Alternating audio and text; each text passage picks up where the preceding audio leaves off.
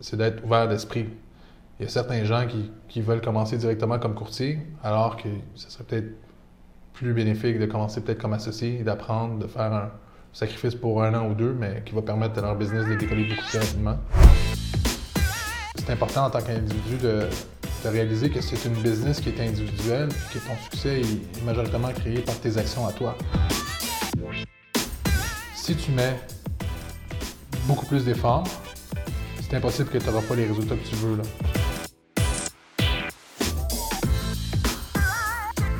Le domaine du courtage est en constante évolution. Dans une ère technologique où le changement est presque assuré et inévitable, il faut plus que jamais rester à jour et s'adapter aux tendances innovatrices de notre domaine. Vous voulez apprendre des meilleurs courtiers hypothécaires et immobiliers du Québec? Vous voulez devenir un leader dans le courtage? Voici le podcast qu'il vous faut. Les courtiers du Québec avec Seroujane Kenishalingam.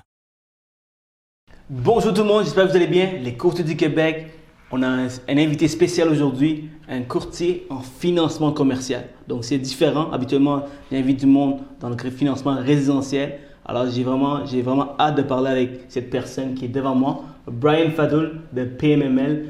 Brian Fadul, pour parler un peu de lui rapidement, euh, ça fait un an qu'il est euh, courtier. Avant ça, il était euh, à la banque TD dans le financement également. Donc, il y a beaucoup de bagages, il y a beaucoup d'expérience. Et aujourd'hui, il y a vraiment un succès phénoménal depuis qu'il a commencé. pour dire le chiffre exact, là, 70 millions en un an.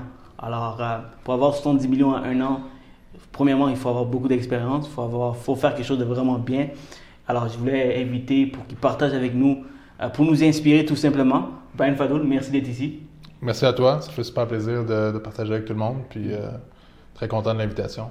Hey man, quand tu m'as dit que tu voulais faire ça, j'étais super content. Euh, j'ai hâte d'apprendre. le commercial m'intéresse énormément. Je fais du commercial privé, mais du bancaire, c'est tout un autre monde. Alors, je me suis dit, quoi de mieux qu'à inviter Brian? Et je, je t'ai connu avant que tu rentres chez PMML, euh, tu, commençais dans PMML. C'était ma première semaine, en fait. Hein. C'était la première semaine. Et c'est fou, à un an, avec, avec autant de volume, autant de succès, euh, c'est quand, même, quelque chose de très extrêmement inspirant. Alors, je me suis dit, je vais t'inviter. Donc, merci encore. Donc, pour les gens qui ne connaissent pas Brian, dis-moi qui tu es, où tu as grandi, un peu ton background. Tu as un petit teint bronzé, là. Alors, j'aimerais savoir où tu viens. Alors, yes, je te laisse parler. Ça, c'est à cause j'étais en, voyage euh, au Mexique euh, durant je pense pas, Je pense pas que ça peut être la seule raison. Fadoul, ça dit quelque chose. Non, c'est ça, mais non, d'origine syrienne. En fait, euh, je suis né ici. Mes parents ont immigré, ça fait presque 30 ans. Donc, je suis né à Laval, grandi à Laval toujours. écoute, mes parents sont, sont venus, ils ont travaillé extrêmement fort. Donc, on vient d'un background assez humble, rien d'extraordinaire. Euh, mais j'ai toujours eu beaucoup de reconnaissance pour mes parents. Ils ont, travaillé super fort. Puis ça nous a permis euh, d'être où est-ce qu'on est aujourd'hui, d'avoir euh, une motivation à vouloir achieve plus dans la vie. fait que ça, c'est quelque chose de mon background qui, me drive constamment. sinon, écoute, j'ai une éducation, je suis allé à l'université, bac en finance, HEC. Puis ensuite de ça, j'ai commencé ma carrière à, Toronto dans le monde de l'investissement, du placement. Donc, je faisais de la vente euh, de fonds mutuels à des conseillers euh, en placement. Ensuite de ça, j'ai travaillé pour la Banque nationale dans le même rôle. Euh, donc, environ deux ans, j'ai passé dans le monde du placement, mais j'avais toujours la piqûre de l'immobilier commercial. Ça avait commencé environ à l'université. Je voulais commencer à investir dans le multilogement, etc. Donc, à un moment donné, je me suis dit, c'est le temps d'essayer l'immobilier commercial. Puis, j'avais une porte d'entrée à la banque TD avec un de mes amis de l'université, justement, qui euh, cherchait des associés. Donc, euh, je suis rentré dans le programme d'associés, puis rapidement, là, je pense que après 10 jours, il y avait quelqu'un qui était parti, j'avais repris le portefeuille, puis en dedans de 4 mois, j'avais été vraiment promu officiellement comme euh, directeur de compte. Puis ensuite de ça, ma première année à la, Banque TD, j'avais fini deuxième au Québec Atlantique wow. dans les directeurs de compte. Fait que, ça a super bien été. Je fais ça environ pendant deux ans. Puis ensuite de ça, ben, j'ai décidé que que l'avenue pour moi, c'était de devenir courtier hypothécaire commercial à mon compte. Puis depuis un an, je me suis joué à PMML. Puis euh, depuis ce temps-là, la business euh, a complètement explosé. Puis euh, c'est un peu ça mon background. Wow, tout un background. Puis je vois que le, bancaire, ça t'a sûrement beaucoup aidé. On va rentrer plus dans, dans les questions bancaires, c'est quoi la différence et tout, un peu plus tard. Mais j'avais une question que j'étais, je veux absolument te poser j'aime ça poser à tout le monde, en fait, euh, c'est qu'est-ce que tu voulais faire quand tu étais plus, plus jeune? Mettons, à ton adolescence, je pense pas que tu voulais, devenir, tu, voulais devenir courtier hypothécaire. Non, exactement. Ben, en fait, c'est quand j'étais plus jeune, euh, j'avais commencé une formation dans tout ce qui était science. Là, je voulais devenir médecin. C'était un peu plus mes parents qui voulaient que je devienne ça que moi, ce que je voulais. Mais, mais ça, je m'en suis rendu compte, euh, je te dirais, au cégep, à ma deuxième année de cégep, j'étais comme, je m'ennuie totalement, ça m'intéresse pas. Je voulais aller dans tout ce qui était euh, business. Mm-hmm. Puis à ce moment-là, je voulais aller dans à la bourse, là, donc dans le placement. Puis c'est comme ça que j'ai commencé là, avec mon intérêt pour euh, tout le monde de l'investissement, du placement. Puis ensuite de ça, ça change tout le temps. Après ça, c'était l'immobilier. Puis en ce moment, ben, je pense que ça va être l'immobilier pour, euh, longtemps encore. Alright, tout le monde, j'espère que vous aimez l'épisode. Je vais prendre deux minutes de votre temps pour parler de mes commanditaires. Donc, je suis vraiment fier de les représenter, de les supporter. On va commencer par File Complete. File Complete, c'est un service québécois local qui nous aide à aller chercher la documentation fédérale. Donc, tous les avis de cotisation fédéraux, les allocations familiales, les T4, ils vont tout aller chercher pour vous en dans de 3 4 heures, rapidement. Vous savez à quel point ça peut être pénible d'attendre après la documentation des clients.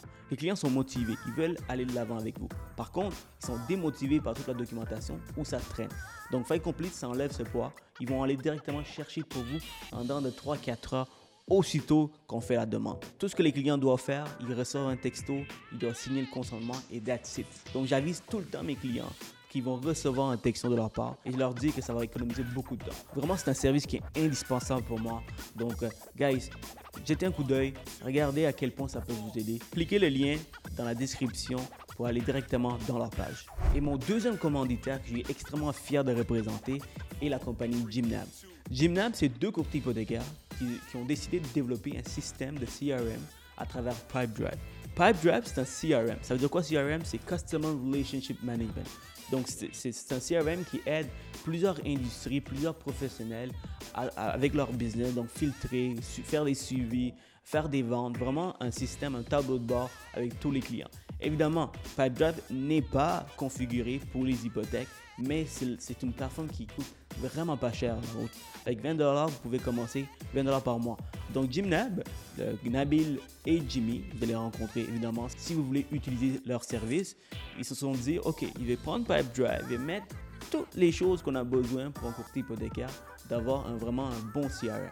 Donc des suivis, des rappels, des envois de courriel, donc, vraiment, ça remplace une assistante virtuelle pour un montant ridiculement. Donc, avec aussi peu qu'un dossier, vous allez rentabiliser l'investissement que vous allez faire avec Gymnab. Donc, guys, moi, j'utilise personnellement Gymnab et vraiment là, je peux augmenter mon volume sans négliger le service. Vous savez à quel point les services sont extrêmement importants. C'est ça qui nous démarque en tant que courtier hypothécaire et les courtiers à rabais, par exemple. Alright? Sur ce, si vous êtes intéressé par leur service, je vais marquer dans la description leur page web, leur, courriel, leur contact pour que vous puissiez les contacter. Aussi, guys, j'ai un petit cadeau pour vous. Vous savez quoi? Si vous mentionnez mon nom, Sirou-Jeanne, Sirou, peu importe, vous allez avoir 10% de rabais sur leur service. Alright, guys, donc remerciements plus tard. Et pour finir, guys, prends seulement des commanditaires qui sont intéressants, payants pour notre domaine. Alors, je vous garantis que c'est des services qui sont indispensables pour votre business. Sur ce, je vous souhaite un excellent épisode. C'est drôle que tu me dis que les placements, les stocks, ça t'intéressait. C'est pour ça que ça t'a amené vers l'immobilier. C'est la même chose pour moi. J'étais un wannabe euh, euh, stock trader. Euh, j'étudiais beaucoup les finances, j'étudiais beaucoup les stocks. J'avais construit mon ordi, j'avais trois écrans pour trader. Puis éventuellement, j'ai transigé vers l'immobilier. donc, on a un certain parcours similaire. pourtant, je n'ai pas, pas fini mon université comme toi tu as fait. Tu as un bac en, en finance. Euh, mais euh, ça, ça tu aurais pu avoir un bac ou tu aurais pu ne pas avoir un bac puis réussir en courtage. N'importe qui peut réussir en courtage. Dis-moi, c'est quoi la différence entre un banquier euh, et un courtier? Donc, tu sais, tu as fait la même job, right? Mais pour la banque TD. Maintenant, tu travailles avec plusieurs banques. je sais, je peux te dire la, la, différence dans le résidentiel, mais ça doit être un peu différent dans le commercial, en même temps similaire. Donc, je te laisse parler. C'est quoi la différence pour toi? C'est quoi les avantages et les inconvénients?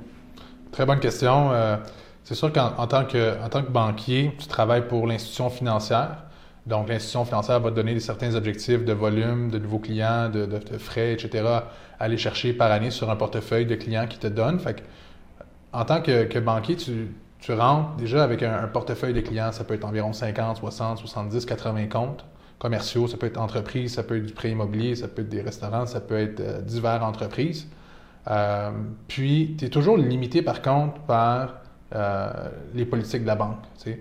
Puis ces politiques-là, dans le commercial, dépendamment du contexte, et spécialement en ce moment COVID, d'une banque à l'autre, l'appétit du crédit va changer pour certains produits. Donc, en tant que banquier, tu es obligé de te conformer aux politiques de la banque. Donc, certains produits euh, qui sont faisables ailleurs ne sont peut-être pas faisables chez toi.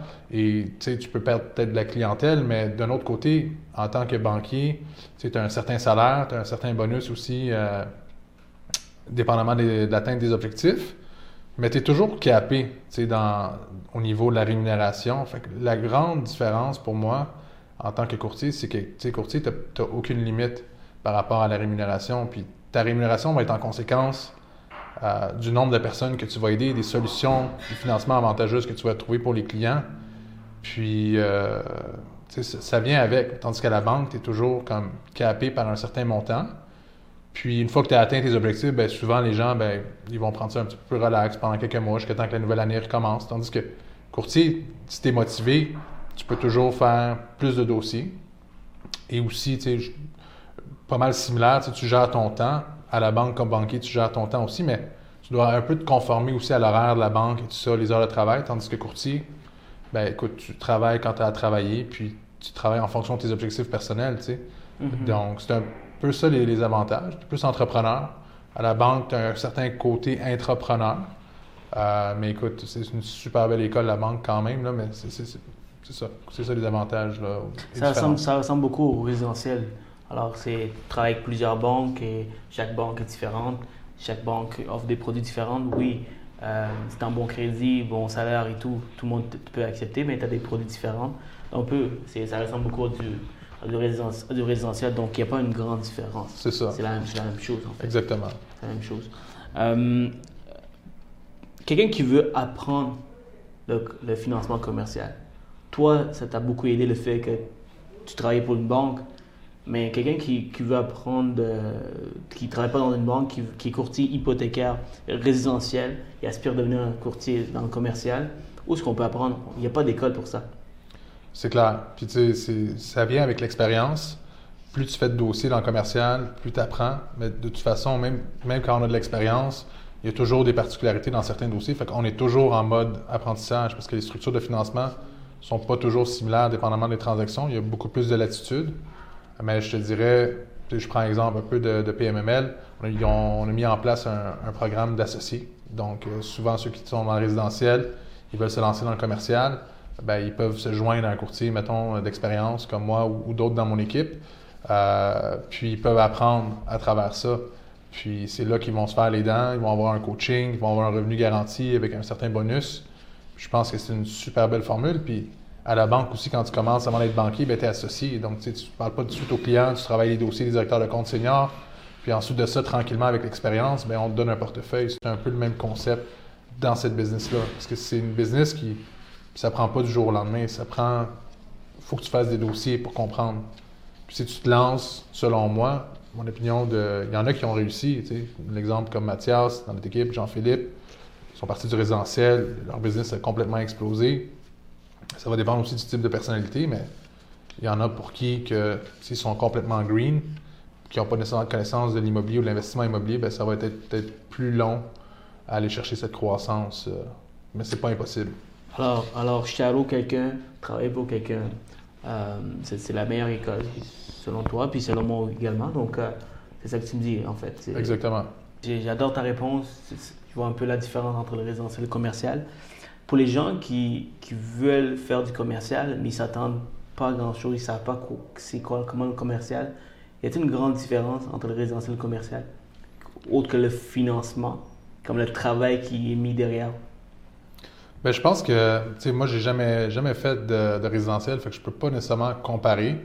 C'est sûr que je travaille ou je parle avec des courtiers là, qui sont en résidentiel ou des, spécialistes hypothécaires.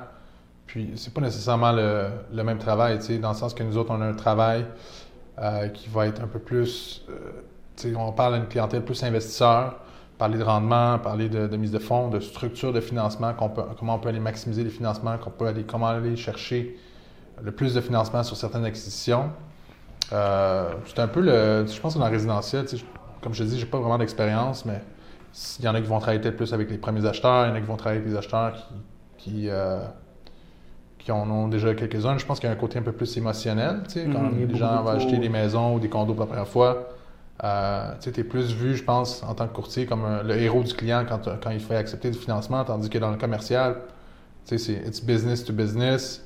Souvent, les clients, ils vont te remercier vite, vite, puis euh, la transaction est faite, puis après ça, tu gardes contact, mais c'est un peu différent, je pense, euh, mm-hmm. de ce côté-là, selon moi. mais... Alors, un courtier qui... c'est quoi, quoi, les choses que tu aimes du côté commercial? Oui, il n'y a pas le côté émotionnel. Oui, les clients, ils sont pas en train de pleurer c'est tu as réussi à acheter la maison, mais qu'est-ce que tu aimes? Ça arrive, ça, ça, m'arrive souvent. Alors, euh, qu'est-ce, que, que tu aimes du côté commercial? C'est-tu le, le, côté investisseur, euh, parler de l'investissement euh, Qu'est-ce que tu aimes exactement? Mais je pense que je trouve ça très stimulant dans le sens qu'il y a un, un, gros côté d'analyse. Tu fais beaucoup de calculs, tu regardes différents scénarios il y a beaucoup de variables qui rentrent en jeu et qui, qui, font que le financement, tu, sais, tu peux aller chercher un financement qui est meilleur. Fait que, y a, il y a quand même beaucoup de, de facteurs. C'est quand même différent d'une banque à l'autre. J'aime aussi le fait que tu parles quand même des, des, propriétaires, des fois, qui, qui, ont des parcs assez impressionnants ou des immeubles, un bon portefeuille. Puis, tu es capable d'avoir des conversations avec ces gens-là. Puis, tu peux leur demander un peu sur leur parcours, puis comment ils sont rendus là. Fait que, en tant que, courtier, c'est toujours intéressant d'entendre les histoires à succès des clients. C'est quand même très inspirant. Moi, je trouve que souvent, on, fait les financements en tant que courtier, puis c'est pas nous qui prenons le risque en tant que courtier, c'est les clients qui, qui vont signer les prêts personnellement, qui vont cautionner, qui, vont mettre vraiment le risque. Puis moi, je trouve ça, j'ai beaucoup de, reconnaissance euh, envers mes clients, puis je trouve ça vraiment, vraiment intéressant là, pour, euh, de ce côté-là. Parce que des fois, ça te donne, euh, ça te donne la curiosité d'apprendre plus sur comment il a réussi, j'imagine. Euh, moi, en tout cas, moi, c'est sûr que quelqu'un qui a 200 portes, il y a toute une histoire derrière. Donc, euh, toi, toi-même, tu es un investisseur. Euh, donc, c'est sûr que tu vas aller chercher un peu plus de, de connaissances grâce à tes clients, j'imagine. C'est sûr, c'est sûr. Puis, l'expérience dans ce domaine-là se fait avec les gens avec qui tu parles. Tu, vas avoir des conversations avec certaines personnes, puis il va te donner une, seule information qui, qui, va rester avec toi quand même assez longtemps. Puis ça peut être des, petits détails, des fois, qui font toute la différence. Ou, des fois, mes clients vont. Ça fait longtemps qu'ils sont fait 30 ans qu'ils sont dans le domaine, puis euh, on a une discussion, puis je leur apprends quelque chose sur le financement qui n'était pas nécessairement au courant. Donc, c'est un partage de, connaissances qui est super intéressant, puis qui peut être bénéfique pour euh, toutes les parties. Là. Ça, je trouve ça super intéressant. également, Brian, je voulais savoir, euh, quand tu es dans le commercial, d'une banque à l'autre dans le résidentiel, si je comprends avec le résidentiel, c'est souvent c'est les taux. Et des fois, c'est aussi les produits, mais beaucoup sous le taux. Alors, on joue d'un taux à l'autre, d'une banque à l'autre pour les taux. Euh, toi, tu dis que c'est stimulant de savoir qu'une banque peut faire ça, une autre banque peut faire ci. Peux-tu me donner un exemple? Est-ce que c'est on parle du montant du financement qu'on peut aller chercher ou on parle de taux d'intérêt également? Ou ça, c'est les deux? C'est une très bonne question. Puis quand un client m'appelle puis il commence à parler taux, je l'arrête tout de suite parce que je lui demande, parlez-moi un peu de vos objectifs. Euh, qu'est-ce qui est important pour vous dans les acquisitions? Est-ce que vous visez de grossir votre parc assez rapidement. Vous, vous êtes rendu où? Est-ce que vous êtes plus en période de stabilisation est-ce que vous cherchez à réduire euh, les taux d'intérêt sur le parc? Donc, c'est souvent, c'est du cas par cas. Puis, je te dirais des exemples que j'ai eus où est-ce que j'ai gagné des dossiers par rapport à des banques parce que souvent, en tant que courtier, on compétitionne directement contre euh, la banque du client. Est-ce qu'on est capable d'aller chercher une meilleure solution de financement? Le client va donner le mandat. Puis, aussi, ça arrive que le client, des fois, il a une super bonne relation avec sa banque, puis il est très bien servi, puis ça fait partie de la game. Mais dans certains cas, dans une acquisition, mettons, semi-commerciale cet été, euh, je suis allé chercher au client 200 000 de plus de financement. Donc, directement, ça, ça impacte la mise de fonds. Donc, il y a 200 000 de moins à décaisser. C'est quand même assez majeur. Mais le taux d'intérêt est environ 0,35% plus élevé, qui inclut une partie de la commission du courtier là-dedans. Donc, au final, pour aller chercher 200 000 de plus, ben, c'est sûr que le 0,35, le client, c'était pas important pour lui il y a même mieux avoir 200 000 de moins à mettre sur l'acquisition. C'est un peu du cas par cas, mais oui, les clients aiment ça avoir, euh, comme on dit, le beurre et l'argent du beurre, le plus de financement, le meilleur taux. Dans certains cas, c'est possible, mais dans certains autres cas, dépendamment de l'immeuble, de la propriété, c'est peut-être pas possible, puis c'est peut-être pas réaliste aussi dans, dans, certains marchés. Donc, à la fin, là, ça, ça, ça, revient beaucoup à du, à du je, je, compare avec le résidentiel. Euh, c'est pas mal similaire, c'est quand tu penses. Mais toi, là, j'ai vu, vu un peu les. Je te suis sur les réseaux sociaux, Instagram et tout, puis je vois des, des financements de 71 logements, euh, des, gros, des gros logements, des gros appartements. Euh, est-ce que c'est le même travail qu'un logement de 8, de 10 Pour les gens qui ne connaissent pas, pour les courtiers qui ne connaissent rien du tout du commercial ou qui connaissent un peu le commercial, est-ce que c'est le même travail? C'est ça, parce que tu sais, dans le commercial, tu as toute la partie multilogement. Je fais beaucoup aussi de commercial, semi-commercial, bureau, industriel. Donc, euh, mais c'est sûr que je touche beaucoup de multilogements. Puis oui, j'ai fait des transactions de 115 logements que j'ai trouvé plus simples que certaines transactions de 6 logements. Parce que, vrai? Ouais, en termes de travail, je dirais qu'il y en a un peu plus dans le 115. Mais souvent, la clientèle est habituée à faire des financements, c'est pas leur premier immeuble. Donc, euh, c'est plus facile au niveau de la documentation. Ils sont tous préparés. Ils ont... dans certains cas, parce que j'ai dû me déplacer là, physiquement là, chez les clients parce que c'était un peu. Euh, la documentation était un peu éparpillée, puis j'ai dû intervenir pour aller chercher, là, mettons, euh, la documentation. Mais ça pourrait arriver dans n'importe quel cas. Mais pour moi, la transaction, elle suit tout le temps le même processus, que ce soit un 115 ou un 6 logements. Donc, c'est un petit peu plus de travail, mais pas tant que ça. Mais c'est sûr que la rétribution à la fin, elle est différente. Donc, euh, la tendance en ce moment dans, ma business, c'est d'aller vers les plus gros dossiers, évidemment. Euh, puis aussi, quand tu rentres dans des gros dossiers commerciaux, mettons, j'ai fait un gros centre d'achat avec bureau, avec 60 locataires, 60 beaux. Donc, c'est sûr que là, au niveau du travail, c'est pas comparable à, du multilogement. Il y a beaucoup plus de travail à, faire, d'analyse, de questionnement par rapport au type de commerce. Puis en plus, tu ajoutes une complexité en ce moment de la COVID qui, fait que les banques sont beaucoup plus euh, frileuses. Donc, il y, a, beaucoup plus de vérification diligente qui va être faite. Donc, il y a énormément de travail qui doit être mis dans ces transactions-là en ce moment. Donc, euh, pour répondre à ta question. Euh, du cas par cas. Cas par cas, mais évidemment, si tu me demandes la question est-ce que je préfère faire des 6 logements ou des 100 logements, ben, c'est sûr que tout le monde va dire qu'il préfère faire des 100 logements. C'est beaucoup plus excitant, puis c'est beaucoup plus intéressant aussi. Et à un moment donné, je Patrice m'a invité à son bureau, il montrait un peu euh, les, soumissions de dossiers et le, nombre de documents que vous soumettez à la banque. Et des fois, c'est un big, une bible que vous soumettez.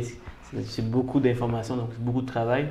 Euh, donc, j'imagine que c'est comme ça. Quand tu soumets un dossier, c'est tous les beaux, tous les documents, euh, ça donne beaucoup de travail, beaucoup de documentation. C'est ça, absolument. Puis on, a l'avantage chez PML d'avoir une équipe administrative qui, s'occupe de cette partie-là de la documentation, de monter les documents ensemble, de faire la vérification de documents. Donc, euh, c'est pas un travail que je fais, mais c'est sûr que je vais regarder dans certains cas juste pour vérifier que, tout est beau.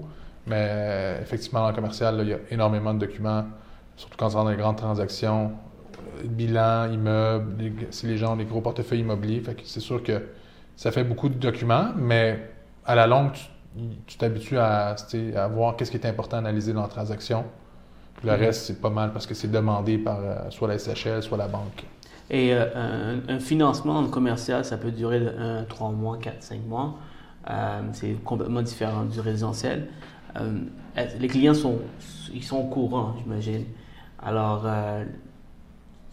tu soumets, le, tu, tu, tu soumets le dossier puis tu attends tout ce que tu dois faire. C'est ça parce que nous autres, on a comme un peu comme dans le résidentiel, tu peux aller en conventionnel, tu peux aller avec la SCHL. Tout ce qui est commercial, c'est euh, bureau, industriel, tout ça, semi-commercial, certains SCHL, mais la majorité du commercial, des dossiers sont conventionnels. Donc, je dirais que le, dossier le plus rapide que j'ai fait en conventionnel, c'est trois semaines. En moyenne, on parle de quatre à six semaines du jour où est-ce qu'on a toute la documentation du client pour débourser. Lorsque si tu arrives dans le multilogement, tout ce qui est prêts assurés et CHL, euh, surtout en ce moment, tu as des délais d'environ deux mois d'attente à la SHL. Donc, oui, tu prépares le document, le dossier, tu soumets à SHL, tu attends deux mois, tu as le certificat, tu soumets à la banque. Tant que le, client reçoit son argent, ça peut prendre trois mois jusqu'à quatre mois des fois, dépendamment. Euh, oui, c'est long, c'est ça. Mettons qu'un client veut aller euh, rapidement au financement. Y a-t-il quelque chose qu'on peut faire? Mettons qu'il y a un deal sur la table et le client veut absolument aller rapidement dans la transaction. Quelles sont les solutions que vous pouvez, pouvez avoir? Est-ce que c'est s'entendre avec le vendeur Écoute, tu dois attendre. Si le vendeur ne veut pas, est-ce qu'il y a des solutions que vous pouvez offrir? Ben écoute, c'est sûr qu'il y a toujours l'avenue du privé. OK. Il y a des clients dans certaines transactions qui vont préférer aller à court terme avec des prêteurs privés parce que les prêteurs privés, euh, il y en a qui peuvent décaisser rapidement là, en moins d'une semaine, dépendamment du dossier. Là. Euh, donc, il y en a qui vont aller de cette avenue-là. On peut aller en conventionnel temporairement, puis dans un an, le client peut refinancer avec euh, soit la SHL ou, ou dépendamment, mais c'est sûr que il faut comprendre que déjà dans la transaction, par le temps que la personne fait une offre d'achat, fasse ses vérifications diligentes, il y a au moins un mois déjà de passé. Ensuite, il arrive au financement, le temps qu'ils soumettent les documents, qu'on ait tous les documents, on a deux, trois, quatre semaines des fois ensuite qu'on soumet. La transaction peut durer 5-6 mois au final. les, les vendeurs, au début, il faut qu'ils s'attendent à, à soit les délais plus longs ou voir. C'est vraiment plus le travail du courtier immobilier qui va gérer ça. Nous, on gère les attentes des délais, mais il y a des, certaines des choses qu'on ne contrôle pas dans notre business, malheureusement. Bien sûr. Tu sais, donc, euh, on est un peu aussi à la merci du système. Là, donc, euh, Effectivement. Euh, pour, en fait, c'était une excellente réponse. Puis justement, le fait de- d'avoir des solutions comme dans le privé qui accélèrent les choses, sachant que ça coûte plus cher, il doit sûrement avoir un deal. Et souvent, les transactions que j'ai faites, c'est quand il y a des deals. Quand il- le client, justement, je suis en train de faire une transaction, ça vaut euh, en- environ un million. Un 8plex, il achète à 600 000. Lui, ça ne lui dérange pas de payer des taux d'intérêt énormes, des frais énormes, parce qu'il fait 200 000, 200, de- quoi, 400 000 à l'achat. c'est ça. Je pense pas qu'un client qui, qui, qui achète à un prix raisonnable va aller dans le privé. Je pense que tu n'as jamais vu ça. À, Euh, moins, à moins que tu me dises le contraire. De mon côté, j'en ai pas vu, mais ça pourrait arriver, dépendamment. euh, Est-ce qu'il y a un potentiel, l'immeuble d'optimisation Optimisation, ok, ouais. pour augmenter les revenus, puis augmenter la valeur rapidement? C'est- vraiment du, du cas par cas. Mais moi, je travaille majoritairement en conventionnel puis en SCHL dans la majorité de mes dossiers. OK. Et euh, pour quelqu'un qui, qui, qui a transigé vers le courtage et tout de suite avoir eu un certain succès, qu'est-ce que tu peux dire? Comment tu as réussi à le faire? Est-ce que c'est à cause que tu avais les contacts puis tu les as amenés vers le, vers le courtage? Tu les as contactés, tes, tes contacts? Qu'est-ce que tu as fait? Parce que habituellement, un courtier dans le commercial qui commence, c'est difficile d'avoir euh, 70 millions en un an. Qu'est-ce que tu as fait? C'est quoi le secret? Le secret sauce. Mais Secret écoute, sauce. C'est sûr que j'avais un bon réseau de contacts avec la banque, avec certains clients que j'ai développé des, super belles relations. J'ai certains clients qui m'ont suivi. Mais je te dirais que majoritairement, c'était pas euh, les clients que j'avais déjà qui, qui ont mené à mon succès. C'est une certaine partie de, de- de ma réussite, mais en même temps, aussi mon réseau de collaborateurs, des référenceurs, que ce soit des courtiers immobiliers dans l'équipe, que ce soit des courtiers immobiliers à l'externe, des gens que je connais, des références. Euh, ça, ça m'a beaucoup aidé. Je dirais qu'en ce moment, majoritairement de ma business, environ 70% en ce moment vient de références. Puis quand j'ai commencé, ben, t'as pas le choix de passer par là comme courtier. Il faut que tu fasses de la prospection. Fait que mes trois, quatre premiers mois, beaucoup de prospection. Puis ça a tombé à un moment aussi parce que le marché des taux d'intérêt, comme dans le résidentiel, a chuté considérablement. Puis ça a créé beaucoup d'opportunités pour les clients de refinancer des conditions avantageuses. Ça, ça a donné aussi un lift à, à la business. Mais tu sais, l'année 2021 vient de commencer, puis la demande est encore très forte, les taux sont encore bas. Euh, donc là, je pense qu'en ce moment, c'est plus le réseau, l'expérience, euh, les contacts, les clients existants aussi qui reviennent, qu'on a refinancés, qui rachètent autre chose. Donc, tu as une certaine stabilité aussi, tu te bâtis un portefeuille à travers le temps de, de clients. Mais euh, je pense aussi que j'ai travaillé quand même beaucoup quand j'ai commencé. Puis, écoute, C'est un effet boule de neige. Tu commences, tu mets beaucoup d'efforts, puis la, boule de neige, elle grossit, grossit, grossit. Puis après ça, tu reçois des, références de gauche à droite, que ce soit des partenaires, que ce soit des clients, des investisseurs. Euh, en, fait- c'est- quand même un peu dans n'importe quoi, quoi. Si tu, tu, tu investis pas dans un panier, tu investis un peu partout. Maintenant, tu es le parfait exemple. Donc, tu reçois un peu de business un peu partout. Euh, beaucoup des, des partenaires. Donc, les partenaires que tu as sollicités par la suite. Exactement. Donc, euh, aussi de la firme euh, avec qui je travaille, donc ils envoient des références. Euh, ça aussi, c'est une partie de la business. Donc, tu sais, j'ai même des, des anciens collègues de la banque. des fois, ils peuvent pas faire certains dossiers qui vont me les référer. Donc, tu sais, j'ai aussi une partie de la business qui vient des banques. C'est l'avantage d'être courtier, oui. tu sais, ouais, c'est ça. Puis la plupart des banquiers avec qui je travaille, c'est, c'est mes amis. Donc, euh, on se connaît personnellement, tout ça. Donc, euh, c'est sûr qu'ils vont penser à moi là, quand il y a des certaines transactions qu'ils ne peuvent pas faire. pour trouver une solution pour le client. C'est ça l'objectif ultime. Mm-hmm. si, tu dis, si tu dis non en tant que banquier au client, mais est-ce que tu es capable de lui proposer une solution avec quelqu'un d'autre, avec un courtier qui peut aller voir est-ce que ça se fait dans le marché? Puis... Bien sûr, c'est. euh, si tu es capable d'au moins référer le client vers quelque part, à la place de, à la place de juste dire non, malheureusement, je ne peux pas t'aider. Au ça. moins, tu as référé, au moins, tu as donné quelque chose qui peut peut-être avoir espoir de, réaliser son projet. C'est ça. Euh, c'est comme, dans le commerce, c'est comme moi dans le, dans le résidentiel. Euh, dès que j'ai un dossier bancaire commercial, je casse pas ma tête. je ne peux pas le faire. J'envoie à des gars comme toi. Vice versa, du monde, des, des gens qui, qui, ont besoin de privé. Je me spécialise dans le privé, donc on m'en consulte pour du privé. C'est ça. Alors c'est mieux que de dire non, il n'y a pas de solution cette personne va se rappeler plus tard que si aux gens, il m'a pas vraiment aidé. non, c'est clair. Puis c'est facile de dire non aux gens, surtout en tant que banquier. Euh, bon, ça, c'est aussi là l'air un peu plus difficile à travailler. Ah non, on le fait pas, tu. Mais les gens veulent des solutions, tu sais. Ils veulent voir que tu as au moins essayé de, faire quelque chose pour leur dossier. Puis des fois, les gens s'attendent des fois à ce que leur dossier ne fonctionne pas, mais ils veulent quand même s'essayer, puis que la personne prenne le temps d'analyser l'information, de faire les calculs, de faire certaines démarches pour voir est-ce qu'on peut faire quelque chose avec ce dossier-là. Les gens vont apprécier quand même, des fois, même si ça peut ne pas marcher. Je pense que au, au moins, tu as essayé. Mm-hmm. Puis c'est important d'essayer chacun des dossiers Bien sûr. pour voir ce qu'on est capable de le placer à certaines places. Moi, juste l'expliquer pourquoi ça ne fonctionne pas à la place de dire non. Au moins, le client va peut-être comprendre, OK, le gars, il a vraiment essayé. Euh, c'est ça. Ça, c'est quelque chose d'important. Euh, le fait que, bon, tu as travaillé sur, sur tes référents, tu as beaucoup de partenaires qui te réfèrent la business, donc j'imagine que tu entretiens une bonne relation avec eux. Quel conseil tu peux donner à un nouveau courtier ou un courtier d'expérience euh, sur ta façon de faire? Quel, genre de conseil tu peux donner pour bien entretenir tes relations? Je pense que c'est une super belle question. Euh, c'est sûr que là, en ce moment, avec le COVID, il y a moins de réseautage comme avant. On ne va pas dans les 5 à 7. Avant, on en faisait beaucoup. Donc, tu pouvais croiser tout le temps les mêmes personnes, puis bâtir des relations, manger avec eux, prendre un verre avec ces gens-là. Puis, il y avait comme une certaine collaboration qui se créait avec le temps. Je pense que c'était un peu plus difficile durant le COVID, mais la COVID nous a quand même éloignés, mais rapprochés en même temps parce que tu es plus proche des gens. Tu vas appeler un peu plus souvent les gens que tu peux pas voir. Tu vas peut-être faire des zooms avec ces personnes-là. Puis moi, je suis quelqu'un, personnellement, qui est très proche de mes gens, de tous mes collaborateurs, de mes clients. On devient des amis, puis on travaille ensemble, puis je suis très proche, puis c'est comme ça que j'entretiens mes relations.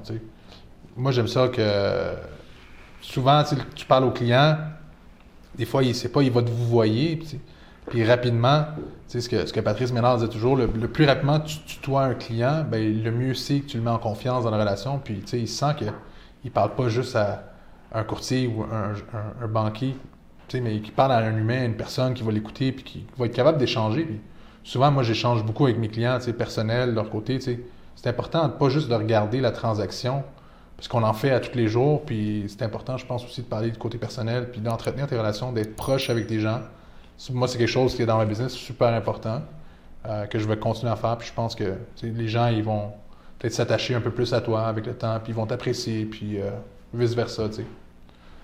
Ouais, avec le COVID, c'est sûr que ça, ça aide pas vraiment. Mais aujourd'hui, qu'est-ce que tu fais exactement? Est-ce que tu. La vie continue, ouais, right?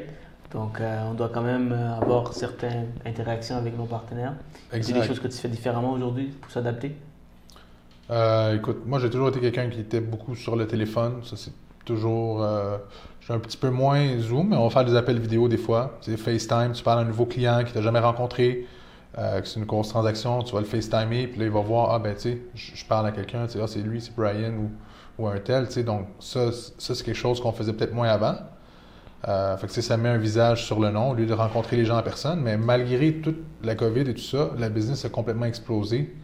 Euh, donc, c'est pas une excuse. Ta, ta, business, tu peux la, la créer dans n'importe quelle économie, dans n'importe quel système. Ça dépend vraiment de toi aussi à la fin, là, tu sais. Nice être un courtier, c'est beaucoup de travail, c'est beaucoup d'organisation. Il faut discipliner. Euh, tu peux facilement te perdre, facilement. Euh, avec des gros volumes comme ça, c'est beaucoup de travail. quel genre de système tu utilises pour l'organisation? Quel genre de système tu utilises pour avoir une certaine balance dans ta vie? C'est très facile de travailler, réveiller à 6 heures et euh, fermer, la, fermer le, shop à 9-10 heures le soir, every. Et ça passe vite comme ça. Oui, absolument. de mon côté, moi, je, ma moyenne de dossier est quand même élevée, environ 2 millions par dossier. L'année passée, environ 35 transactions. Donc, sais, je connais des gens en résidentiel qui vont faire euh, plus de 100, 150 transactions par année. Je pense que eux autres, leur travail est beaucoup plus difficile que le mien. J'ai beaucoup de respect pour les gens qui font des gros volumes dans le résidentiel. Moi, je, ne serais peut-être même pas capable de gérer tout ce genre de volume-là. Mais de notre côté, avec l'agence, avec PMML, on a tout un système, le CRM, on a une équipe administrative aussi qui fait beaucoup tout le travail de documentation, le back-office, les documents, la vérification. On a un bon système de suivi pour les clients, pour les tâches. Fait que, tu sais exactement quel suivi faire, quand le faire avec les clients. Donc ça, ça aide énormément. Je pense que d'avoir tous ces outils-là technologiques au service du courtier vont pouvoir t'aider parce que si tu travailles la, méthode... Avant, moi, j'étais quelqu'un de tu sais, papier-crayon, j'écrivais qu'est-ce que j'avais à faire à tous les jours. Maintenant, je, je, je m'impressionne moi-même que j'ai quasiment plus de papier, à moins que des fois je parle à des clients puis je prends en note certains trucs, mais je suis rendu pas mal à 99% virtuel. Puis ça, je pense que pour n'importe quel courtier, d'être virtuel dans sa business, tous les documents électroniques, c'est la meilleure, la meilleure chose qui peut arriver là, pour l'organisation, surtout. Tu n'es pas, pas chez toi, tu n'es pas dans ton bureau, puis le, question, le client te pose une question, tu ouvres ton CRM dans ton téléphone, tu sais exactement quoi dire, qu'est-ce que, qu'est-ce que tu dois répondre.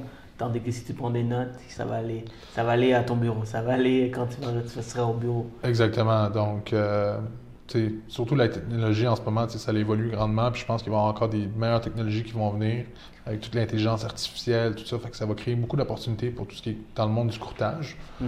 Euh, puis pour, pour, les autres professionnels aussi. Fait que je pense que c'est le temps de, de, prendre avantage, de s'adapter. Puis euh, pour ceux qui l'ont déjà fait, tant mieux. Là. Tu me disais que euh, tu ne travailles pas beaucoup. Euh, ben, tu travailles beaucoup. c'est, tu travailles pas beaucoup, mais tu travailles efficacement.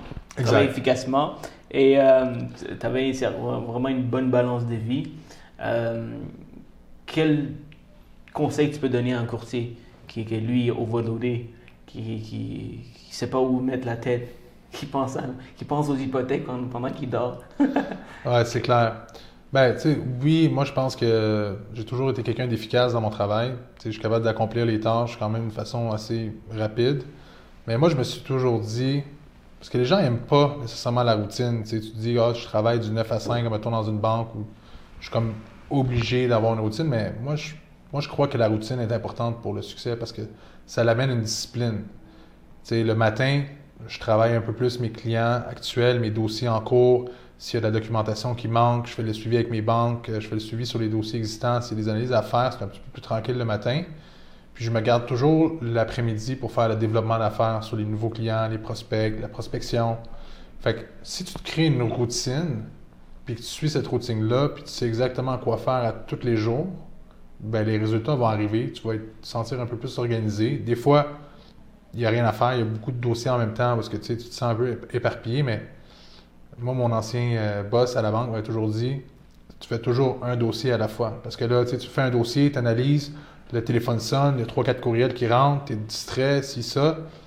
Des fois, c'est important de juste fermer ton téléphone, pas regarder tes courriels, te concentrer sur le dossier que tu as devant toi, puis d'avancer. Puis ensuite de ça, de répondre à tes courriels. Parce que les gens, on a tous tendance, je pense, avec les courriels, de Ah, il y a un courriel qui rentre, je vais répondre tout de suite. Mais des fois, c'est bon de prendre un peu le temps de faire tes choses, puis ensuite de répondre aux gens. sais. Mm-hmm. Je pense pas que les gens, à moins d'une urgence, le courriel est là, tu peux faire ton suivi n'importe quand, ça peut être le soir, il y en a que c'est le matin, donc euh, durant la journée, tout le monde est un peu occupé, les appels qui rentrent avec les dossiers, tout ça. Donc, moi, je pense que ce qui m'a aidé, c'est vraiment d'avoir une, routine là, à tous les jours que, que je vais suivre. Puis, euh, pour l'instant, ça, ça, fonctionne pour moi, tu sais. Ouais, puis clairement, ça fonctionne. Ça, tu, vois, tu vois le succès que ça t'a amené, t'a donné. Euh, puis c'est un très bon conseil, honnêtement. Euh, J'essaie de faire la même chose que toi un peu. Et euh, c'est sûr que quand tu fais ça, ben, tu sais exactement quoi faire. Même si tu es un travailleur autonome, même si tu es un entrepreneur, avoir cette structure, ça te permet d'avoir des, des soirées pour toi. Ça te permet d'avoir des matinées pour toi avoir ce genre de structure. C'est pour ça que, euh, oui, et en plus, là, avec l'avantage de ne pas avoir un cap. Donc, tu peux faire autant d'argent que tu veux, tout en faisant un F à 5. Avoir ton, Exactement. avoir ton, ta soirée pour toi, pour ta famille, ça c'est vraiment c'est génial. Super bon conseil. Euh, si tu devais reculer dans le temps, voir le petit Brian là. Pas qu'il est petit. euh. Plus maintenant, en tout cas. et, euh, et tu devais donner un, des, un bon conseil ou des bons conseils. Ok, ça serait quoi? Ça serait quoi pour le Brian qui commence? Pour éviter de faire les mêmes erreurs que tu as faites C'est sûr que tu as passé par des certains obstacles dans la vie pour arriver où ce que tu es rendu.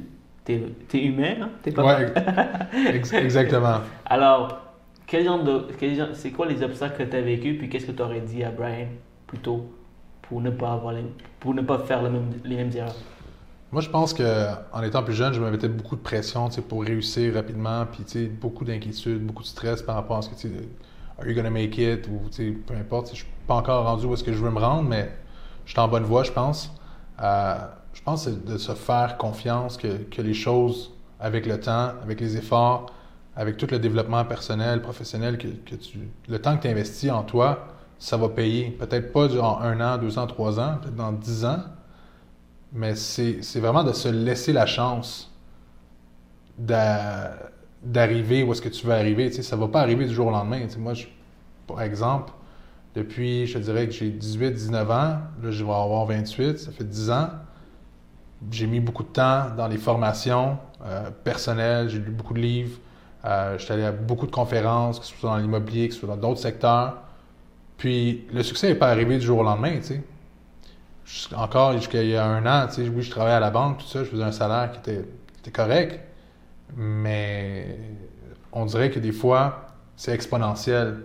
Ça va arriver, puis il faut juste que tu trustes euh, le process. Je pense que ça, c'est important. Puis des fois, on se met beaucoup de pression, puis on veut atteindre les choses rapidement, puis tu te rends compte que, tu sais, des fois, tu atteins certains objectifs, ben OK, ben tu l'as atteint, tu sais, mais après ça, tu t'en mets d'autres, puis l'important, c'est toujours, en tant qu'humain, je pense, c'est toujours d'avancer, puis de faire plus, puis de s'accomplir, puis c'est comme ça que tu restes, motivé, parce que, tu pourrais dire, ah, ben, j'ai fait euh, X nombre d'argent cette année, je vais faire la même chose l'année prochaine, puis, tu vas continuer là-dedans, puis tu vas te sentir correct, mais si tu n'avances pas, ben, tu as comme l'impression de toujours reculer, fait que pour te garder motivé, ben, tes objectifs vont changer, ils vont être euh, plus gros, tu vas te mettre des défis personnels, puis à un certain moment donné aussi, ben, tu vas en profiter, c'est normal, mais je pense que quand tu es jeune, il y a un coup à donner, puis c'est des belles années pour, euh, pour travailler fort, puis euh, atteindre ce que tu veux atteindre. Puis chacun a certains objectifs qui sont différents. Les miens, les tiens sont différents, puis euh, c'est respectable. Il y en a qui, qui sont bien corrects à, à travailler, puis une job tranquille, 9 à 5, puis avoir leur petite famille, puis c'est super, c'est incroyable. Puis il y en a d'autres pour qui que c'est différent. Puis ça, c'est propre à chacun, puis dépend des motivations de chacun, mais ça, ce serait un bon conseil pour moi, que je dirais. Super conseil. Vraiment, Honnêtement, j'aime vraiment ce que tu dis, c'est trust the process. Puis souvent, quand on est, on est, on, commence, on regarde un peu ce que, les autres font. Euh, tu as envie de devenir cette personne, tu te demandes comment qui est, qui est rendu là, puis tu veux devenir, puis euh, tu veux re- redevenir cette personne rapidement, avoir ce succès rapidement. Mais cette personne-là, il a mis des heures, beaucoup de travail.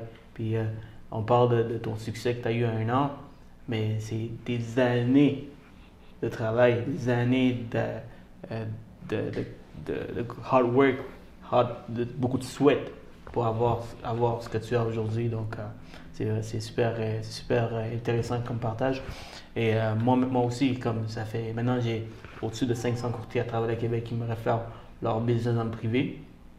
Quand ils ont un dossier compliqué, ils me les envoient.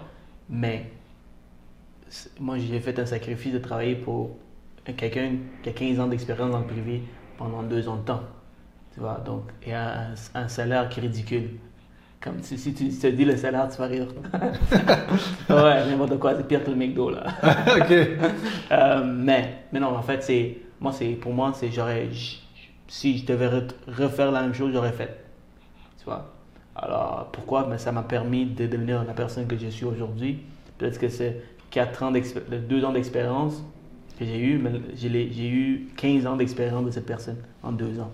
C'est ça. Alors, euh, Tu sais, Grant Cardone dit souvent, tu sais, euh, à un moment donné, euh, at the beginning, you're underpaid, puis à un moment donné, tu vas devenir overpaid pour ce que tu fais. Mais tu sais, peut-être que tu étais sous-payé pendant que tu travaillais pour cette personne-là, mais ça t'a préparé pour être où ce que tu es, puis peut-être que maintenant, tu te dis, je, suis comme, je suis peut-être surpayé parce que tu as mis le temps avant, tu as investi, puis ça a comme payé deux ou trois ou quatre ans plus tard. Fait j'ai travaillé sept ans dans la restauration dans le passé, pendant que j'étais aux études, puis écoute... Euh, j'ai fait serveur, j'ai fait euh, boss boy, j'ai fait plongeur, j'ai travaillé dans la cuisine, j'ai tout fait. J'ai nettoyé les toilettes. Puis, euh, tu sais, je suis quand même fier d'avoir cette expérience-là parce que ça m'a appris beaucoup de choses. Ça m'a appris à, comment parler aux clients, devenir plus social, puis euh, de travailler fort, travailler jusqu'à la nuit, des fois des 5 h, 6 h du matin. Puis c'est vraiment du travail fort. Puis on n'était pas payé les salaires qu'on fait aujourd'hui, mais j'étais quand même content. Puis quand je travaillais, j'avais du fun. puis je pense que n'importe quelle expérience, euh, que les gens vont avoir va leur amener quelque chose qui va leur servir dans le futur. Donc, des fois, on est sous-payé pour un certain temps, mais à un moment donné, tu vas être euh, surpayé pour ce que tu fais. Puis, euh, c'est important de ne pas dénigrer chacune des expériences, parce que ça fait partie de ton bagage en tant qu'individu, puis c'est important pour, pour ton futur, peu importe c'est quoi. Là. Excellent. C'est vrai. surpayé, j'aime bien ce que tu dis, surpayé. Underpaid, overpaid ça, vient, ça vient de Brian Fado, les gens, les amis. Ça vient de Grant Cardone, mais... pour les, pour le français, la version française vient de toi. C'est bon. Euh, une personne qui veut devenir euh, un courtier hypothécaire le commercial, c'est quoi les, les, trois meilleurs conseils que tu peux donner? Les trois meilleurs conseils. Moi, je pense que le premier, ce serait vraiment de, t'entourer des, des gens que tu que, que admires ou que tu trouves qui sont super bons, puis de, parler à ces gens-là, puis de prendre les conseils de ces gens-là. sais, même moi, aujourd'hui, il y a, des, certaines euh, personnes dans l'équipe que je vais appeler pour demander des conseils sur certaines transactions, des gens qui ont 10 ans d'expérience. Tu as toujours des, questions, puis je pense d'être entouré des bonnes personnes euh, qui sont super qualifiées. Ça, c'est une chose, je pense, selon moi, qui est importante. Euh, la deuxième chose, c'est d'être ouvert d'esprit il y a certains gens qui, veulent commencer directement comme courtier, alors que ce serait peut-être plus bénéfique de commencer peut-être comme associé d'apprendre, de faire un sacrifice pour un an ou deux, mais qui va permettre à leur business de décoller beaucoup plus rapidement. Garder une certaine ouverture d'esprit. Puis je pense que la troisième chose, c'est d'apprendre la business de l'investissement immobilier, euh, du tout ce qui a trait au financement, mais aussi comment la business fonctionne. Quand on fait du financement commercial, certains commerces, les industries, comment ça fonctionne, les types de baux, euh, c'est quoi les dépenses d'opération d'un immeuble, qu'est-ce qui peut affecter la valeur d'un immeuble. Euh, beaucoup de choses à, travailler qui ne sont pas nécessairement juste du financement, mais de comprendre dans la business que tu es va t'aider à avoir des bonnes conversations avec les clients et démontrer ton sérieux. Je pense que d'investir dans une formation euh, peut être très, très avantageuse pour n'importe qui excellent. Puis quelqu'un qui veut faire la prospection, euh, les cold calls, c'est un super bon moyen, mais ça demande de la motivation pour le faire. Euh, qu'est-ce que tu peux, quel conseil tu peux donner au monde qui, doit, qui, commence avec, euh, qui commence green, qui veulent avoir un certain succès et ils savent que les cold calls, ça peut être intéressant, sauf que c'est ça, c'est difficile. Quel conseil tu peux donner? C'est sûr que les cold calls, pour n'importe qui, encore moi aujourd'hui, c'est difficile pour tout le monde. Il n'y a personne qui aime ça faire des cold calls, puis euh, c'est compréhensible. Euh, parce que c'est. Il faut que tu sortes de ta zone de confort, il faut que tu appelles les étrangers. Mais la réalité de la chose, c'est qu'il faut le voir de la bonne façon, il faut avoir une bonne attitude par rapport à la prospection parce que ceux qui ne te connaissent pas ou ceux que tu ne connais pas peuvent éventuellement t'aider à faire une transaction ou à te mener quelque part que, tu auras besoin. Parce que si tu te fais juste aux gens que tu connais tout le temps, tu vas toujours rester au même niveau. la motivation, selon moi, c'est si tu veux passer au niveau supérieur en tant que courtier, mais je pense que dans les premières, premières années, au moins jusqu'à les trois premières années, ça prend toujours de la prospection pour avoir un gros pipeline. Parce que tu peux travailler sur tes références, mais si tu veux vraiment exploser ta business, puis on le regarde dans l'équipe, puis la majorité des gens beaucoup de succès, à part ceux que ça fait 10 ans, mais pour les courtiers qui sont un peu plus récents, continuent toujours à faire la prospection. Et moi, de mon côté, je continue toujours à solliciter parce que des fois, tu peux aller chercher des énormes transactions en faisant un appel que tu, ah, tu penses que ah, ben, ne sera pas intéressé, je ne vais pas l'appeler de toute façon. il suffit juste que euh, n'y a pas une bonne relation avec son directeur de compte, son directeur de compte a changé, sa banque, il y a eu beaucoup de changements, ou il a envie de voir qu'est-ce qu'il peut se faire, puis toi, tu arrives, tu l'appelles au bon moment, puis si tu ne l'avais pas appelé, ben, tu viens de perdre une transaction euh, importante. Puis c'est toujours de garder le fait que c'est possible. Parce que souvent, on se dit, ah, c'est impossible, il ne changera pas, il n'y a rien à faire. On se décourage nous-mêmes parce qu'on n'a pas envie de faire le travail. Mais si tu le fais, à chaque jour, ça va devenir une habitude, puis ça va être rendu normal, puis les résultats vont venir. Ça va prendre quelques semaines, puis tu vas voir que tu vas aller chercher des nouveaux dossiers. Puis, euh, C'est quoi le parfait exemple? Pour, euh, pour euh, expliquer ça? C'est, une belle fille. Si tu ne parles jamais, si jamais à cette fille, tu ne sauras pas si elle peut t'intéresser. Jay-Z, là, quand il a eu Beyoncé. ah, c'est ça. Écoute, s'il n'aurait jamais parlé, il il l'aurait jamais su. Pourtant, là, ils sont mariés, ils ont des enfants, ils sont heureux. Donc, euh, ça, ça c'est comme ça que tu vas dans la business et tu peux, tu peux, tu peux comparer, faire les mêmes comparaisons.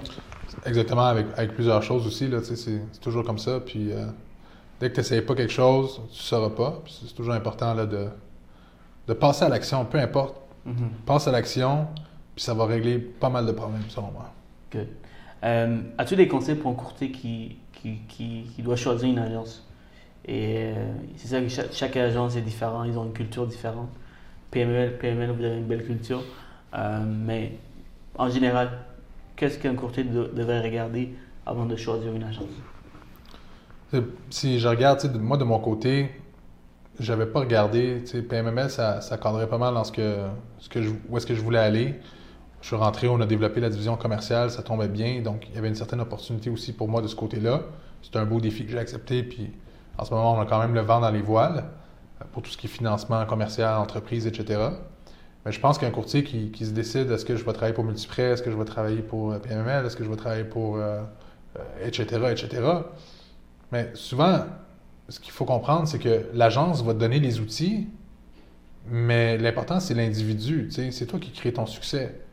si l'agence peut te supporter en te donnant les bons outils, mais ça, ça va faciliter ton succès, mais l'agence ne fera pas le travail pour toi. Tu comprends? Fait au-delà de l'agence, je pense que c'est important en tant qu'individu de, réaliser que c'est une business qui est individuelle, puis que ton succès est majoritairement créé par tes actions à toi.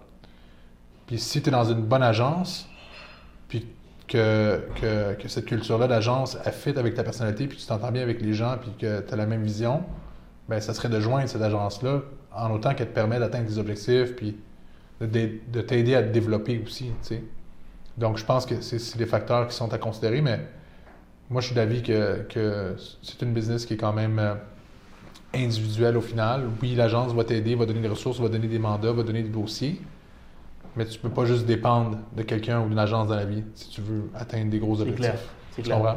C'est clair. ça, ça, t'aide. moi, comment je vois les choses, comment une agence peut t'aider, c'est vraiment la, la, culture, leur mindset, leur équipe, les courtiers qui sont dedans. Est-ce qu'ils sont là pour motiver ou ils sont là pour, euh, pour te, te draguer down, tu vois, ou compétitionner avec toi, ou ils, ils te lèvent avec toi. Donc, euh, des choses que tu dois regarder également. Puis, c'est exactement ça. La, la culture de PML, c'est extraordinaire. Puis, tous les gens qui, s'aident, puis tout le monde se motive à aller plus haut, puis atteindre des nouveaux sommets. Puis, on a vraiment une belle gang, une belle chimie, une belle culture avec un bon leadership. Puis, euh, ça fait une différence sur le mental, sur ton attitude. sais. Si tu arrives dans une agence, puis ah, les gens ont, comme 60 euh, ans, 50 ans, puis qui sont établis, puis tout ça, ben, ces gens-là, probablement qu'ils ne veulent pas nécessairement t'aider puis qu'ils sont déjà dans les affaires, mais si tu arrives dans une agence qui est dynamique, qui est jeune, puis qui a un bon leadership, ben, je pense que ça peut quand même donner un push de motivation parce qu'il n'y aura pas toujours des. Il y aura des jours qui vont être difficiles, tu sais, en tant que courtier. On peut pas dire que ça va toujours bien, mais moi, ce qu'on m'a dit, c'est au début, c'est que tu regardes toujours à la fin de l'année, tu regardes en arrière, malgré tous les dossiers que tu as faits, ceux que tu as perdus, ben ça a été quand même une bonne année, tu sais, en général. Fait que ce sera pas toujours des bonnes journées, voire des journées moins bonnes. Mais l'important, c'est le résultat final. Où est-ce que tu t'es rendu à la fin? Puis quand tu regardes ça, ben, si tu es satisfait, ben, c'est ça qui compte. C'est là. Être un courtier, c'est extrêmement difficile. C'est beaucoup de travail. Euh, il y a beaucoup de monde qui, qui suit sur toi. Il y a beaucoup de monde qui, qui, attend des réponses de toi. Donc, ça, beaucoup, ça peut amener beaucoup de stress également. Euh, donc, mais pourtant, on a toujours un why pourquoi on fait ça. Qu'est-ce qui te motive dans, une journée? Qu'est-ce qui te motive dans, ton métier? C'est quoi ton why? Pourquoi tu fais ça? C'est ouais, une super bonne question. Euh, je pense que en étant courtier, parce que chaque personne, j'en ai parlé un peu plus tôt, mais chaque personne a certains objectifs personnels, euh, que ce soit un, parc immobilier, une certaine euh, somme d'argent que tu veux accumuler ou, certains autres objectifs. Puis c'est important de choisir un métier qui va te permettre d'aligner tes objectifs personnels avec tes objectifs euh, professionnels. Puis en tant que courtier hypothécaire, je pense que c'est un domaine qui te permet d'accomplir puis de réaliser tes objectifs que tu t'es fixé personnellement versus, mettons, à la banque, tu vas peut-être y arriver, ça va peut-être prendre 10 ans. Tandis qu'en courtier, tu travailles très, très fort, ça peut peut-être prendre un peu moins de temps. Donc, moi, c'est vraiment ça qui me motive, c'est que j'ai des objectifs personnels, puis le courtage me permet d'atteindre ces objectifs-là personnels. Puis euh, moi, ça, me rend vraiment heureux de, faire ça. Puis je pense que. C'est de voir que tu es capable d'accomplir, les accomplissements et savoir que tu peux accomplir. Alors, si tu mets le travail, tu seras capable. Exactement. Puis euh, je pense que c'est une super belle business. Personnellement, moi, j'ai beaucoup de fun à faire euh, ce que je fais. J'adore ça. Je suis passionné par l'immobilier. Je suis passionné par, par le courtage aussi, par le financement. Puis écoute, euh, je pense que c'est un bon mix là, entre entrepreneur, entre travailler à ton compte, travailler dans l'immobilier. Je pense que le courtage, c'est vraiment une belle avenue là, pour tous ceux qui. Mais ça se voit, même tu es ici pour partager. Euh, ça veut dire que c'est pas beaucoup, c'est pas tout le monde qui sont prêts à partager leur truc, leur, euh, leur succès, leur expérience. Donc tu es ici, c'est parce que tu veux redonner au suivant. Donc on t'apprécie, Brian. Ah, ça fait plaisir. Yes, puis dis-moi, y a-t-il une citation que tu aimes J'adore poser cette question c'est une, on dirait qu'une citation, ça dit beaucoup dans une phrase. C'est une citation que toi, t'adores, que ça dit, ça dit beaucoup pour toi? Pourquoi? Je pense qu'il y en a beaucoup, mais il y en a une que j'avais regardé tantôt sur mon cellulaire, juste pour être sûr que je dis la bonne chose, mais ça dit You can never cross the ocean if you don't have the courage to uh, lose sight of the shore. C'est que tu peux pas traverser l'océan si tu as peur de plus voir le rive, là, parce que souvent, on se dit dans la vie, à chaque grosse étape que tu fais, le plus difficile, c'est d'avoir le courage de faire le saut, de devenir à ton compte, de partir comme courtier, de changer de travail, de, t'embarquer dans un nouveau projet, que ce soit un investissement important ou quoi que ce soit. On est toujours stressé au début, puis on a toujours peur de c'est quoi le résultat, puis on se met beaucoup de scénarios, comme quand, j'avais commencé comme courtier, j'étais comme ah, c'est quoi le pire qui peut arriver, voici les économies, si ça marche pas, combien de temps je peux t'offrir, etc. Mais au final, il faut que tu aies le courage de prendre la décision, de faire le saut, puis de toute façon, les choses, les choses vont, vont, s'arranger parce que quand tu es dans l'action, tu ne penses plus à la décision. Tu es en mode exécution, puis le mode exécution te permet d'accomplir, d'atteindre tes objectifs, puis au final, tu te rends compte que, wow, pourquoi je n'ai pas fait ça avant? Puis dans chacune de mes expériences, que ce soit acheter mon premier immeuble, que ce soit changer de travail, ça a toujours été ça. Je me posais énormément de questions avant. Est-ce que je le fais? Est-ce que je le fais pas? Je me mettais beaucoup de stress. À chaque fois, c'est comme sauter en parachute. Tu stresses beaucoup quand tu es dans l'avion, mais quand tu sautes, tu as l'adrénaline, puis tu es wow, c'est vraiment ça. Puis je pense que dans la vie à date, pour moi, ça a été vraiment, vraiment ça. Foncez, regardez. Exactement. Pas regarder en arrière, foncez. Excellent. Exactement. Y a-t-il un livre qui t'a inspiré, que tu aimerais nous partager, qui a fait une différence dans ta vie? J'aime beaucoup Grant Cardone, entre autres. Il, y en a d'autres aussi que, que j'écoute beaucoup. Pour ceux qui ne le connaissent pas, là, il est euh, aux États-Unis, souvent il fait la vente. Tenix. Exactement. Il est rendu beaucoup populaire, mais je le suivais moi quand j'étais à l'université dans le temps qui n'était pas si populaire que ça. Ah ouais? Puis euh, j'écoutais beaucoup ses vidéos, etc. C'est quelqu'un que je trouve très inspirant, motivant et tout ça. Moi, j'ai le 10x Rule, justement, que, que j'ai trouvé vraiment, vraiment inspirant. 10x Rule. 10 times the action, 10 times the effort, puis tu vas avoir les résultats que tu veux, parce que les gens pensent que pour atteindre un certain niveau de succès, ça va être simple, ça va être facile. On sous-estime toujours l'effort à mettre pour atteindre un, but précis. Puis ce livre-là, il, remet ça en, importance de si tu mets beaucoup plus d'efforts, c'est impossible que tu n'auras pas les résultats que tu veux. Là. au final, là, 10x, 10 fois les efforts que tu pensais mettre, mais pas nécessairement de le mettre 10 fois, là, mais ça peut être un peu moins, mais dans le sens qu'il y a un certain travail à faire qui, doit être fait pour, euh, pour aller où ce que tu veux. C'est inévitable. Tu ne peux pas avoir ça euh, gratuitement. Tu dois mettre les efforts. Puis, puis si tu mets les efforts, tu vas les avoir, tu vas les accomplir. C'est aussi simple que ça. Et tu te poses à n'importe qui qui a, qui certains succès, tu te demandes pourquoi il est rendu là, ben, il va te dire c'est parce que j'ai mis tous les efforts. Que ce soit toi, que ce soit moi, que ce soit, soit n'importe qui. Pour finir, Brian, on va jouer un petit jeu. Ça va être la dernière euh, question. C'est pas une question, c'est un petit jeu. Alors, je vais te dire un mot et je veux que tu me dis en un mot, en une phrase, ça représente quoi pour toi? Succès. Moi, le succès, pour moi, ça, représente, c'est quand même euh, un certain équilibre dans toute ma vie. Que ce soit pas juste mon, succès professionnel, mais que ce soit aussi dans mes relations avec mes amis, ma famille, tout ça. Euh, je veux que. C'est top d'atteindre l'équilibre, mais pour moi, ça représente ça c'est que tu as du succès dans chacune des sphères qui est importante pour toi dans la vie. Équilibre. équilibre. C'est ça. Mais non, ma, prochaine, ma prochaine phrase, c'est équilibre. Ça représente quoi, équilibre pour toi? Euh, l'équilibre, c'est ça. C'est, tout, tout, euh, tout ce qui est important pour toi, tu es capable de mettre du temps pour. De ne pas trop sacrifier quelque chose pour avoir quelque chose d'autre. Oui, des fois, c'est important de le faire, mais pas trop souvent. C'est un peu ça. Argent. Liberté. OK. Famille. Famille. Euh, l'amour. non, c'est ça? Ah, c'est l'amour, ça peut être l'amour. C'est des gens qui ils vont toujours t'aimer, ils vont toujours être là pour toi. Et euh, immobilier. L'immobilier, pour moi, c'est la passion, mais aussi la liberté, tu sais. Comme euh, je disais avec l'argent tantôt. Et dernièrement, euh, PMML. PMML, ça représente Power, Money, Mindset, Leverage. C'est vraiment ce qu'on au-delà de Patrice Ménard Multilogement, c'est vraiment ce que ça représente, mais je pense que c'est bien visé parce que c'est vraiment ça. C'est euh, power, money, mindset, leverage. Good, awesome. Merci beaucoup pour le partage, Brian. Euh, je, suis extrêmement reconnaissant que tu sois ici avec nous. Euh, on a beaucoup appris je pense que j'ai beaucoup appris. Je pense que les gens vont beaucoup apprendre aussi avec cette entrevue. Donc, merci pour les gens qui veulent apprendre plus de commercial. Euh, appelez Brian.